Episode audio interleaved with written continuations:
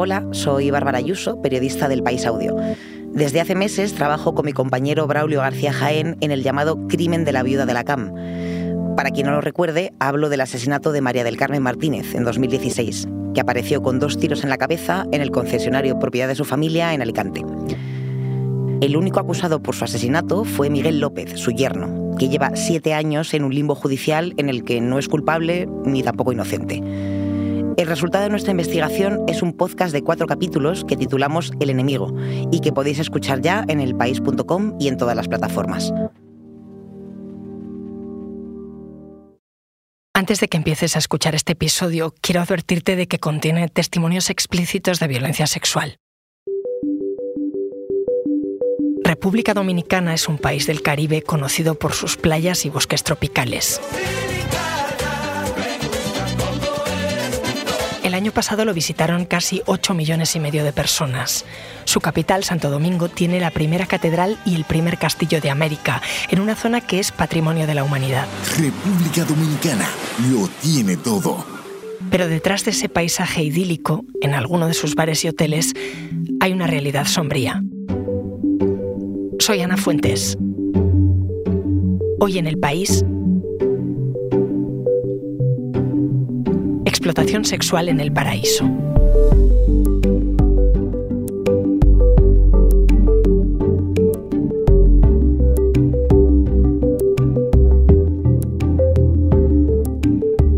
Hola Alejandra. Hola Ana. Alejandra Agudo es mi compañera del país que viene a hablarme de República Dominicana.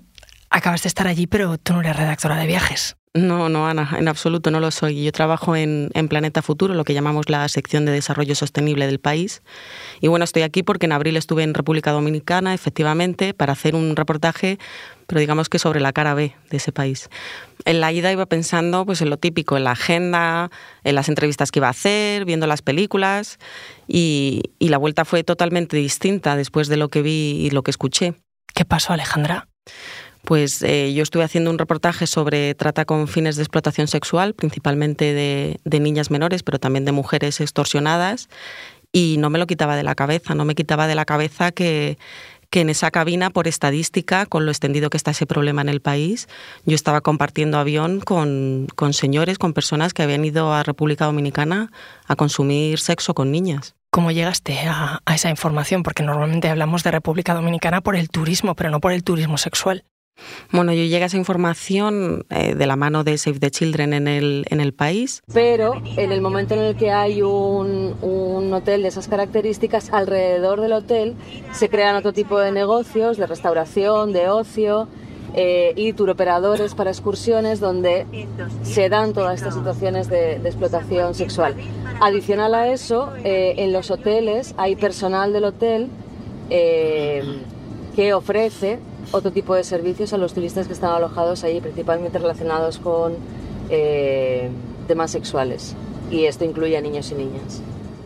Alba Rodríguez, de hecho, me acompañó a, visitar eh, a los responsables de la Asociación de Hoteles y Turismo de República Dominicana, que se llama Sonaores, para comprobar también cómo el sector turístico se está implicando en la lucha contra la trata con fines de explotación sexual. Dices que os ibais a reunir con los hoteleros para que los hoteleros se impliquen tiene que ser un problema muy grave, ¿no? Lo es y gran parte de las zonas donde hay incidencia de la trata con fines de explotación sexual se da precisamente en las zonas turísticas, se da en Susúa, se da en Boca Chica, se da en Barahona. El, sector representado por Asonaores está involucrado en la lucha contra, contra este crimen. Me estuvieron contando estrategias y normas que ellos siguen para que en sus establecimientos no se produzcan eh, explotación de, niñas. Pero bueno, Alba me decía que, que el problema no está en el Gran Resort. La explotación sexual la puedes encontrar en cualquier lugar. Eh, hay, una, hay una situación, por ejemplo, de alta incidencia en el puerto industrial de Jaina. El puerto industrial de Jaina está como a 20 minutos de aquí de Santo Domingo. O sea que está todo implicado, ¿no? Eh, personal del hotel, excursiones que se pueden hacer fuera, negocios que surgen alrededor de los hoteles grandes. Claro, en los hoteles me explicaban que no está permitido el registro de menores si no es con sus padres, pero los tratantes se buscan las triquiñuelas para, para, que, para sortear todas esas trabas que, que hay. Por ejemplo, pues registrar a que los padres registren a los niños, pagarles allí una estancia y luego hacer el intercambio de, de habitaciones en el interior del hotel.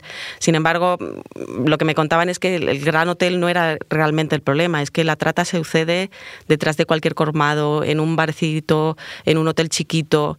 Y justo lo comprobé cuando conocí a Flor de Lis, así fue su, su caso. Ella acabó en uno de estos hoteles, bares, eh, un día se fue a pasar el día con unas amigas eh, engañada, le dijeron que iba a la playa de Boca Chica, pasaron el día allí como, tantos otros y en realidad acabó en, otra playa, ya no sabía dónde estaba y la llevaron a, la playa de Barahona con 16 años y resulta que es que una de sus amigas la engañó. No iba realmente a pasar un día a la playa con sus amigas. Ella se fue, ella me dijo yo vengo ahora ella se fue y me dejó sola y me dejó sola. Y una chica que andaba con ella me dijo, mira, es mentira, te trajeron acá para una playa. A ti te trajeron para acá fue para que tú te, te con un hombre por dinero y para que tú salgas con hombre y le brinde bebida. Y ahí empezó medio año de abusos. O sea que su amiga trabajaba para la red de trata. Efectivamente, a Flor de Lis la recluyeron en un hotel y la obligaron a acostarse con los clientes, unos ocho al día, según ella me dijo, que iban al bar y, mantenían relaciones en el hotel que había junto al bar. Ella no sabía dónde estaba, la maltrataban en todos los sentidos, la drogaban, le daban alcohol y decir que estaba chantajeada es poco. No tenía modo de contactar con su familia Allí a ella, de hecho, le dijeron que se hiciera la idea de que ya no tenía familia y me decía que cuando le decían ese tipo de cosas, pues ella se quedaba callada porque si respondía o pedía hablar con, un familiar, el dueño del burdel la violaba. Explícame un poco cómo fue esa conversación con Flor Delis, porque esto no es una entrevista normal. No, fue complicada y requirió mucho tiempo. Era un bar y había un hotel. Era no, hay un bar y hay un hotel que pertenece al bar yo pasaba mi día a día, yo me levantaba en el hotel y yo, nosotros cogíamos para el bar a limpiar las chicas y yo. Habían 17 chicas cuando eso. Hay veces que por día nosotros teníamos que estar hasta con 7 y 8 clientes solamente por 1.500 pesos. ¿Qué tipo de clientes eran? ¿Cómo eran esos hombres? ¿Eran gente de allí? ¿Eran turistas? Son personas comunes, personas como nosotros, pero allá iban personas de todo tipo, haitianos, iban políticos, personas de empresarios, personas serias que son personas que tú la ves por ahí o estamos en una reunión y tú dices que esa persona no llegaría a eso, personas que tienen dinero y todo lo pueden comprar hasta una vida. No sé qué decirte, Alejandra. Pues así me quedé yo también en muchos momentos de, la entrevista, como cuenta Flor de Lis. Los clientes son gente normal, esa gente con la que yo compartía luego vuelo de vuelta. Y aunque la razón te diga que alguien normal no puede hacer lo que ella describe que le hacían, eh, el hecho es que ocurre y muchísimo. Y si no te daban dinero, si tú no hacías algo bien, no te pagaban. Y te daban golpes y te daban maltratos, que tú no podías pedir ayuda porque tú sabiendo que no tiene a nadie allá. Los hombres decían te la chupe y si no tú lo hacías o tú lo mordías o algo, ellos te daban golpes hasta te violaban con un palo, te hacían, te destrozaban la vida. Porque ellos no pensaban en ellos, ellos nada más pensaban en coger su placer. Ana, yo he cubierto muchas cosas, pero cuando la escuchaba sentía como un nudo como el que siento ahora que se me agarraba entre el estómago y la garganta. Y eso que muchos de sus silencios de que escondían malos tratos muchos peores de lo que describe. Es como una bofetada, estas cosas que se puede decir que tú sabes que suceden, pero cuando la escuchas frente a frente, mm, ese dolor, ni ella ni ninguna víctima de trata se merece vivir algo así. Es una chavala de 16 años que está sola, que no sabe ni dónde está. ¿Alguna vez pensaste en escapar? Que ellos me iban a matar. Sobre este crimen, sobre la trata de personas en República Dominicana, ¿qué datos hay, Alejandra? Pues las expertas me decían que la explotación sexual de menores está presente en cada rincón de República Dominicana, se produce en las calles, en los parques, en las playas. Eh, los traficantes ahora también usan catálogos online para vender a las víctimas, eh, a clientes potenciales y ya ni siquiera necesitan establecimientos para prostituirlas, las ofrecen online y utilizan apartamentos privados de estos vacacionales. Encuentran la manera de no ser detectados. O sea que todo esto está en Internet, en catálogos online de acceso público. Efectivamente. Los ofrecen al ofrecer los establecimientos vacacionales. A continuación, la gente que quiere consumir este tipo de servicios les aparece un menú en el que les ofrecen chicas por catálogo, mm, por distintas edades, por distintos orígenes. ¿Qué quieres? ¿Una argentina, una dominicana, una niña, una adulta? Como un menú.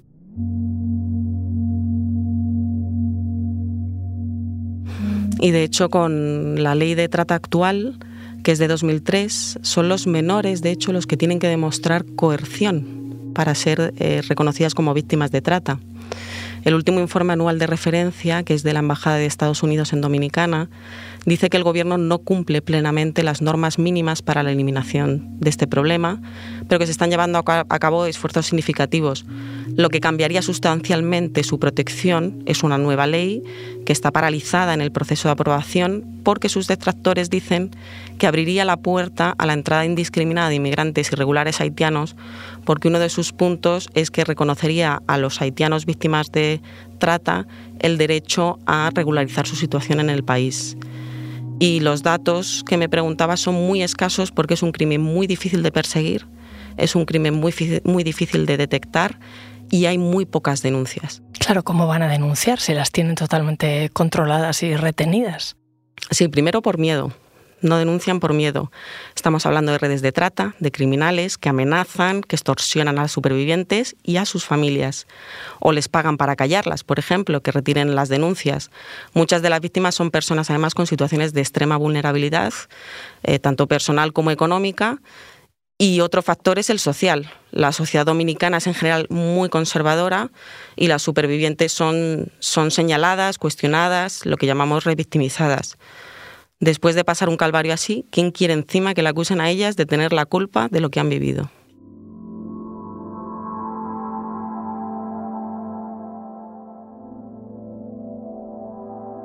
Entonces, ¿cuál es la salida, Alejandra? ¿Cómo pueden las mujeres salir de esto? Eh, ¿Cómo salió Flor de Lis? Bueno, porque en el caso de Flor de Lis su familia denunció su desaparición y hubo algo que empezó a cambiarlo todo. Pues eh, que en el burdel había un muchacho joven que se enamoró de ella y ella utilizó esa situación para hacerle creer que ella también se había enamorado de él y acabó consiguiendo que le dejase hacer una llamada. Yo le doy gracias a Dios que él ese día me dijo, ven para que llame a tu tía y le diga a tu tía que tú estás bien. Yo llamé a mi tía después de casi dos años que pasé para allá perdida. Y le dije a mi tía solamente, yo estoy bien. Y él me colgó el teléfono. Yo le dije, yo estoy bien, tía, no se apure. Y él me colgó el teléfono y me lo quitó.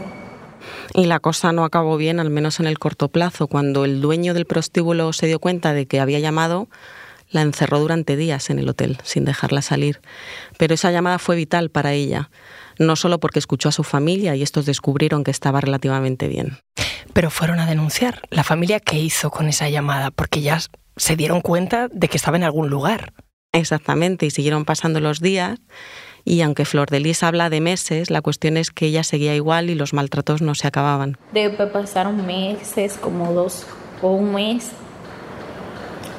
y los maltratos con un tubo, con una manguera. Los maltratos no se acababan. Y yo solamente me ponía a orar y a pedirle a Dios que porque tanta violencia y tanta maldad. Así continuó hasta que un día pues ella bajó al bar del hotel donde la reclamaban varios hombres. Ella me dijo varios dominicanos y varios españoles. Ella no lo sabía en ese momento, aunque le parecía algo raro que no la daban de beber ni le pedían ningún otro servicio y solo querían hablar con ella. Decía que se hacían gestos y que llamaba mucho por teléfono. Y bueno, la verdad es que eran policías que la habían localizado gracias a esa llamada que había hecho a su tía. Y me dijeron, todo tranquila, que tú vas a estar bien. Me llevaron al médico, me hicieron análisis. Gracias a Dios no tuve ninguna enfermedad, no tengo.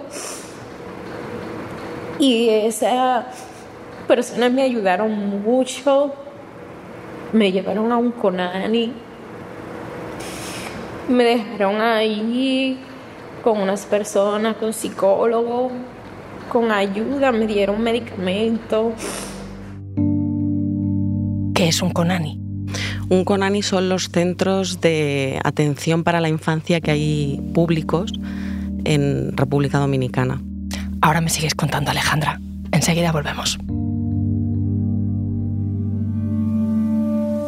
Porque escuchas hoy en el país y siempre tienes ganas de más, recuerda que los sábados y los domingos tienes nuevos episodios gracias a la colaboración de Podimo y El País Audio.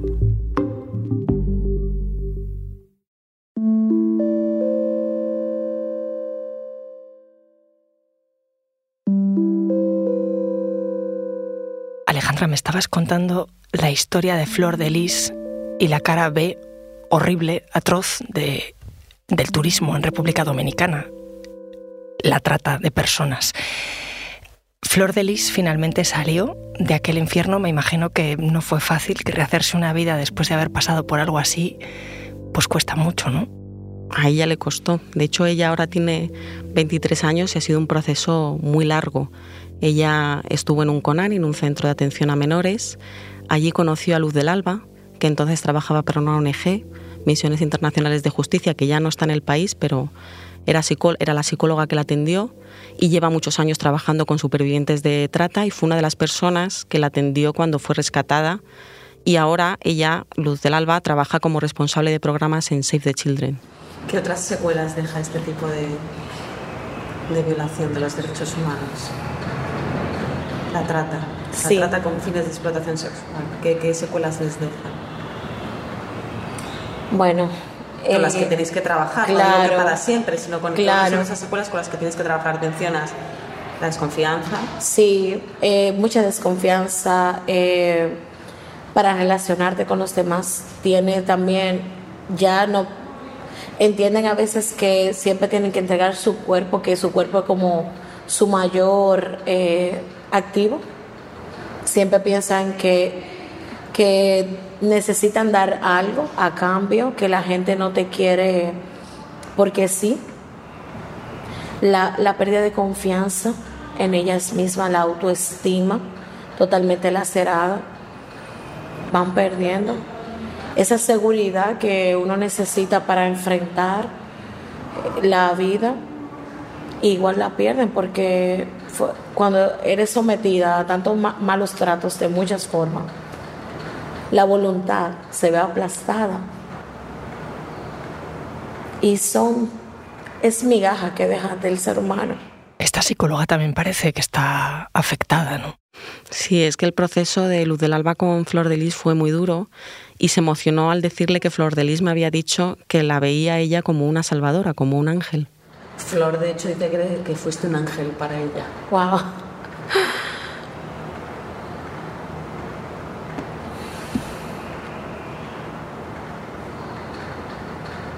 Realmente cuando hacemos este trabajo, eh,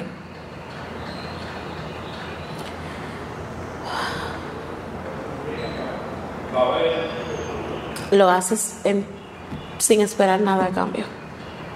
No, no esperan ni que te agradezcan, no esperas que nada a cambio, solamente espera, quieres que la vida de esa persona sea mejor. Su trabajo es muy duro y ella me decía que no solo le dolía la historia de Flor de Lis, le dolía su país, le dolía que pasen estas cosas y que a veces es consciente de que cuando se exponen historias como la de Flor de Lis, todo el mundo se conmociona, todo el mundo dice, wow, qué historia, pero luego se olvida. Cuando lo presentamos en un evento público, eh, justamente un día de la trata, sí, ahí habían funcionarios del gobierno y todo, wow, que todo el mundo se pudo sensibilizar y solidarizar con esa historia, pero cuando salimos de ahí, ¿qué hacemos? Porque no es escuchar un testimonio por escuchar, es porque yo tengo que hacer algo, yo tengo que poner políticas públicas que puedan proteger a esa víctima, yo tengo que también empezar a hacer prevención para que otras niñas no, no caigan en lo mismo. Porque no solamente sanar ya quien cayó en esto, sino también es tratar de que esas políticas protejan a las que todavía no, no han caído en, este, en las garras de este delito. Me decían las expertas que hace falta tanto para acabar con esto. Primero reconocer que la trata es un problema importante en el país que no son chicas adolescentes, busconas, que quieren dinero. Es un crimen, son engañadas y son extorsionadas. Luego, eso, evitar que las niñas caigan en las redes. Y para eso hay programas de ONGs que fundamentalmente buscan mejorar su situación de vulnerabilidad y que conozcan que existen las redes de trata que existen captadores que las atraen con engaños, falsas promesas de trabajos. Que no les pase lo que le ocurrió a Flor de Lis, que se las lleve una supuesta amiga engañada a una playa. Efectivamente, es que ese tentáculo de las redes puede ser cualquiera. Puede ser un familiar, puede ser una amiga, puede ser un conocido del barrio que sabe de tu situación, que estás buscando un trabajo y te engañe y acabes en un burdel, como le sucedió a ella. Y luego, claro, también está ayudar a las supervivientes, que tengan el apoyo público en todos los sentidos que ellas necesitan. Y finalmente está la lucha policial y judicial contra los perpetradores. Y aunque hay una unidad especializada para perseguir la trata, ahí entramos en el terreno de la corrupción. El propio informe de la Embajada de Estados Unidos lo menciona como un problema. Si hay policías o políticos o gente poderosa involucrada o que son los propios clientes, es un problema para perseguirlo. Claro, es que si eh, hay policías, políticos, gente con poder que forma parte de esa cadena, cómo se va a desarticular la cadena, ¿no? Bueno, y al final es que esto acaba en la impunidad, que incluso aunque sean conocidos, acaban, sus crímenes acaban impunes.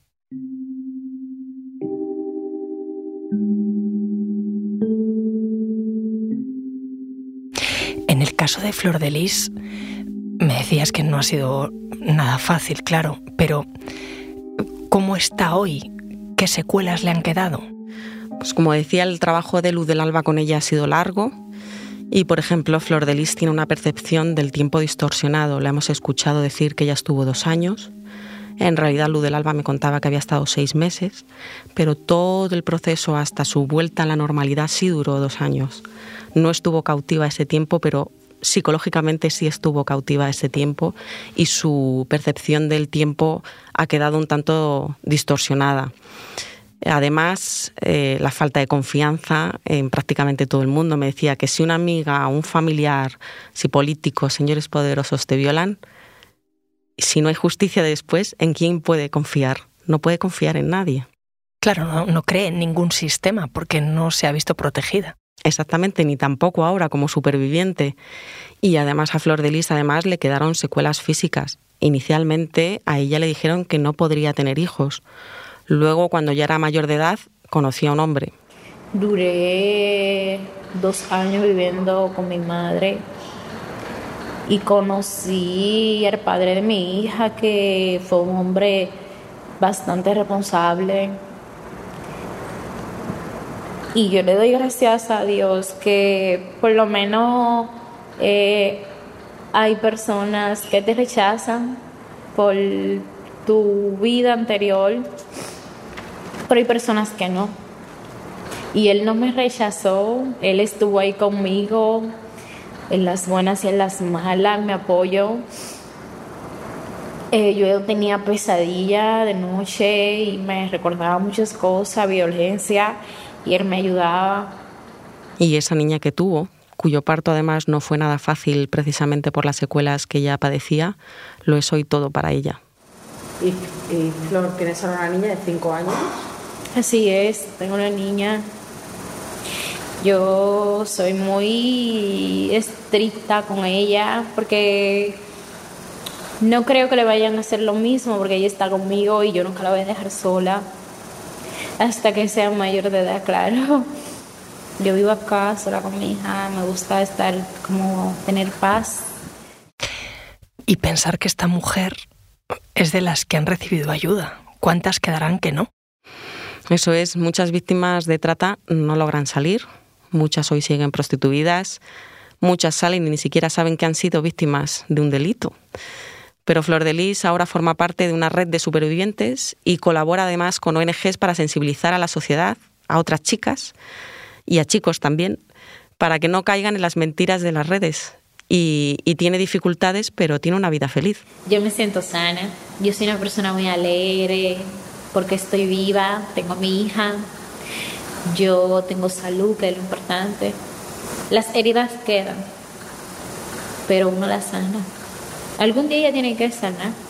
Y ellas sanaron cuando yo di a luz a mi hija. Que yo di esa carita. A mí se me olvidó todo. ¿Pesaron las pesadillas? Ay, sí.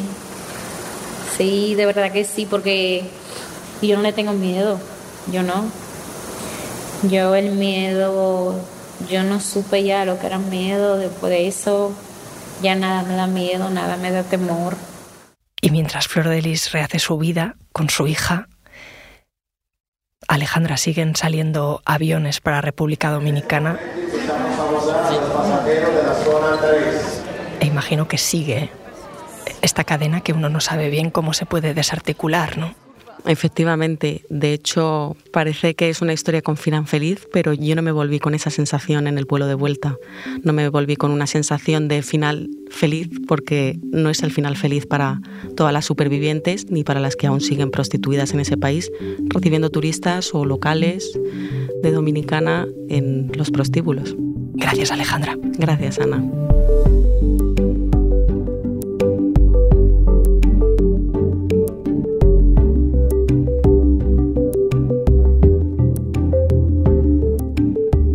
Este episodio lo ha realizado Marta Curiel. La grabación en terreno es de Alejandra Agudo. El diseño de sonido es de Nicolás Chabertidis. La edición es de Ana Rivera. Y la dirección de Silvia Cruz La Peña. Yo soy Ana Fuentes y esto ha sido Hoy en el País. Mañana volvemos con más historias. Gracias por escuchar.